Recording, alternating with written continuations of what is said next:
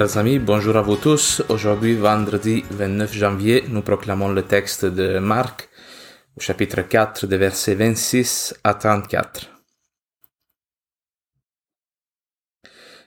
En ce temps-là, Jésus disait aux foules, Il en est du règne de Dieu, comme d'un homme qui jette en terre la semence.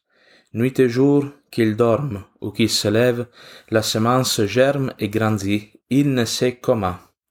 D'elle-même, la terre produit d'abord l'herbe, puis l'épi, enfin du blé plein d'épis. Et dès que le blé est mûr, il y met la faucille, puisque le temps de la moisson est arrivé. Il disait encore, à quoi allons-nous comparer le règne de Dieu? Par quelle parabole pouvons-nous le représenter? Il est comme une graine de moutarde, quand on la sème en terre, elle est la plus petite de toutes les semences.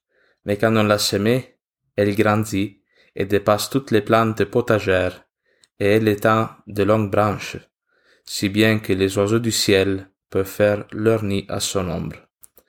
Par de nombreuses paraboles semblables, Jésus leur annonçait la parole dans la mesure où ils étaient capables de l'entendre. Il ne leur disait rien sans parabole, mais il expliquait tout à ses disciples en particulier. Acclamons la parole de Dieu, louange à toi, Seigneur Jésus. Alors, dans les derniers deux jours, là, on a proclamé le chapitre 4 de Marc, des versets 1 à 25, et euh, surtout euh, la première partie, c'est-à-dire la parabole du semeur, insistait sur cette responsabilité que nous avons dans l'écoute de la parole de Dieu. Comment tu te situes face à cette parole-là? Quel genre de terrain tu es pour recevoir la parole de Dieu? Est-ce que tu es un terrain dur, un terrain plein d'obstacles, qui a des épines? Euh, pour indiquer différents euh, problèmes qui peuvent nous empêcher de recevoir la parole de Dieu, de la faire fructifier en nous. Alors, on dit que, disons que dans cette première partie du chapitre 4 de Marc, on met le focus sur nous, sur notre responsabilité. Dans le texte qu'on lit, qu'on proclame aujourd'hui, on regarde plus ce qui concerne Dieu, je dirais. Euh, on veut mettre en évidence par cette image comment notre conversion, comment l'avancement du royaume de Dieu dans notre monde est principalement, je dirais, l'œuvre de Dieu. Quelque chose qui ne dépend pas de nous. Hein.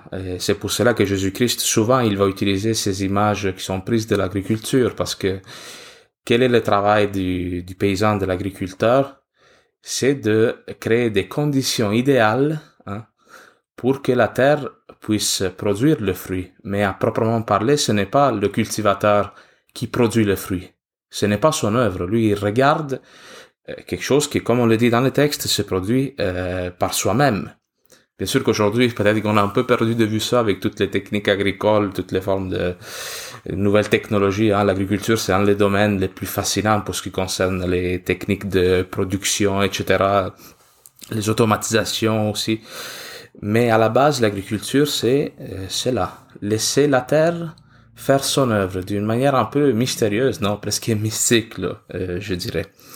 Et Jésus se base donc sur ces images parce que c'était des images parlantes à son époque. Hein. À l'époque de Jésus, presque tout le monde était un agriculteur ou bien élevait des animaux. Et euh, mais cette, euh, dans le fond, c'est une parole qui nous invite beaucoup à la liberté face à notre cheminement chrétien elle vient en quelque sorte nous alléger, non? Nous dire, inquiète-toi pas parce que ta conversion, ta sanctification ne dépend pas principalement de toi. C'est l'œuvre de Dieu et il y a d'autres textes dans la Bible qui montrent comment l'action de Dieu est plus important encore que, que, que ce que l'homme peut faire pour adhérer à cette loi, non? Par exemple, dans le premier chapitre aux Corinthiens, excusez, première lettre aux Corinthiens au chapitre 3, hein, Paul il va parler à la communauté de Corinthe euh, qui est divisée, non? La communauté de, de, il y a un groupe qui se réclame de la prédication de Paul, un autre groupe qui se disent nous, nous avons été catéchisés, nous avons été formés à la fois par Apollos, mais Paul il dit wow, attendez un petit moment là, parce que nous, c'est pas nous qui avons produit la foi en vous. C'est pas nous qui produisons la vie, l'espérance, non, la charité dans votre cœur. C'est Dieu qui fait ce travail. Hein. Nous, on est comme l'agriculteur. Nous, on s'assure qu'il n'y ait pas trop d'obstacles. Et il dit, hein, j'ai planté, Apollos a arrosé, mais c'est Dieu qui a donné la croissance. Donc, celui qui plante n'est rien, celui qui arrose n'est rien, mais bien celui qui donne la croissance, Dieu. C'est Dieu qui est le responsable de, de, de faire grandir hein, euh, le, royaume de Dieu sur terre. Hein. Des fois, il y a, c'est, c'est difficile de trouver comme le juste milieu entre notre responsabilité comme chrétien, mais l'action euh, de Dieu qui n'est pas indifférent à notre monde, qui prend soin de nous, qui prend soin surtout de son Église. Et aussi, un autre verset qui peut nous aider à comprendre le sens de ce texte, c'est le psaume 127, que sûrement vous aurez écouté plusieurs fois, qui dit, si le Seigneur ne bâtit la maison, les bâtisseurs travaillent en vain. Ça, c'était une constante de tous les grands saints, de savoir qu'eux étaient un instrument dans les mains de Dieu. Hein. Saint Ignace de Loyola, il disait, faites tout comme si tout dépendait de vous, en sachant que tout ultimement, dépend de Dieu. Alors, cette parole s'applique autant à notre conversion personnelle. Hein. Nous devons écarter les obstacles, laisser que la parole de Dieu produise un fruit de vie éternelle en nous, mais il s'applique aussi à l'histoire du monde. Parce qu'on dit qu'il y a une progression. Hein. On dit la terre produit d'abord l'herbe, puis l'épi, enfin du blé plein d'épi, et après quand le blé est mûr, il arrive la faucille, puisque c'est venu le temps de la moisson. Dans la, dans la Bible, dans la littérature biblique, quand on parle du temps de la moisson, on fait toujours allusion au jugement, jugement dernier, qui soit autant le jugement particulier que chacun de nous vivra à la fin de ce jour, ou le jugement euh, dernier à la fin des temps, où tout va être récapitulé euh, dans le Christ. Non? Le livre de l'Apocalypse parle de cela. Et ça, c'est une parole aussi d'encouragement pour nous parce qu'il vient nous rappeler que Dieu guide l'histoire humaine. Euh, des fois, nous, on peut être très inquiets, surtout avec la situation actuelle, non, la Covid, les crises économiques, les crises des migrants, il y a plein, la crise de la famille, toutes sortes de, de, de crises aujourd'hui, non. On peut oublier que Dieu tisse l'histoire humaine que Dieu n'est pas comme à l'obscur, c'est pas comme s'il savait pas ce qui se passe. Dieu guide notre vie et euh, à la fin des temps, guide l'histoire humaine, à la fin des temps, ça va être tout récapitulé en lui. Tous auront à rendre compte à Dieu euh, de, comment ils ont laissé fructifier le royaume de Dieu en eux. Et euh, le texte, il continue donc en disant, en faisant cette comparaison, à quoi allons-nous comparer le royaume de Dieu il dit est comme une graine de moutarde qui est la plus petite de toutes les semences.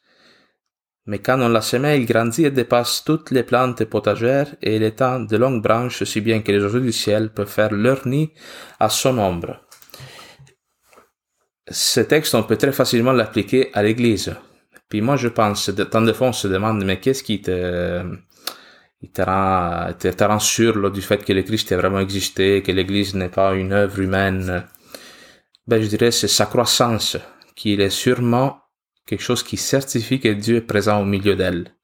Parce que l'église, aujourd'hui, nous sommes habitués à voir, non, comme euh, l'église des grandes cathédrales, euh, de la hiérarchie ecclésiastique, tout cela, non, des grandes foules de GMJ, mais l'église, à la base, est partie comme une graine de moutarde. Une gang de douze apôtres qui venaient de toutes sortes de conditions, mais c'était surtout des pauvres des gens peu instruits, on l'a dit dans les derniers épisodes, qui euh, justement ont laissé Dieu travailler en eux, dans leur communauté, et les amener à fonder une église qui aujourd'hui est répandue sur tous les continents, qui est universelle. Et ça s'applique à l'église, ça s'applique aussi pour nous. Vous regardez les histoires des saints, saints et saintes de l'église. La plupart d'entre eux, c'était des gens d'humble condition des pauvres, des, fois des gens même illettrés, peu instruits, qui euh, ont produit des fruits justement de vie éternelle énormes, qui ont fait des actes qui héroïques, de foi héroïque, on dit, non? Ils ont, ont, ont été capables d'ouvrir leur cœur et que leur cœur devienne un abri. On dit, il y a cette image de, des oiseaux du ciel qui peuvent faire leur nid à son ombre. Euh, vraiment se réfugier dans les bras du Christ. Ça, c'est l'œuvre de l'Église. Le pape François, souvent, il parle d'un hôpital de campagne, mais Et on comprend cette image de l'accueil, de la bienveillance, non? Que quand le Christ vient nous donner son amour pour le monde, ben, nous-mêmes, nous devenons comme un, sacrement de salut, un signe qui représente Dieu dans le monde. Ah, et à la fin, le texte se termine en disant que Jésus euh, leur parlait, leur, leur annonçait tout en parabole. Jésus, il parlait à la foule uniquement en parabole. C'est écrit dans ce texte de Marc. Mais aux disciples, il expliquait tout en particulier. Ceci reprend justement ce qu'on disait l'autre jour euh, dans la, la fameuse barque. Hein. Jésus, il dit la parabole, il annonce le royaume de Dieu est large à tous par parabole, mais c'est seulement ceux qui sont proches de lui qui ont cette clé euh, comme de compréhension pour dévoiler le sens profond de son message. Alors aujourd'hui, je vous invite euh, à reprendre ce texte, à le relire, puis à rendre grâce à Dieu aussi pour toutes les croissances qu'il lui a données dans vos vies, dans vos familles, dans votre foi. Amen.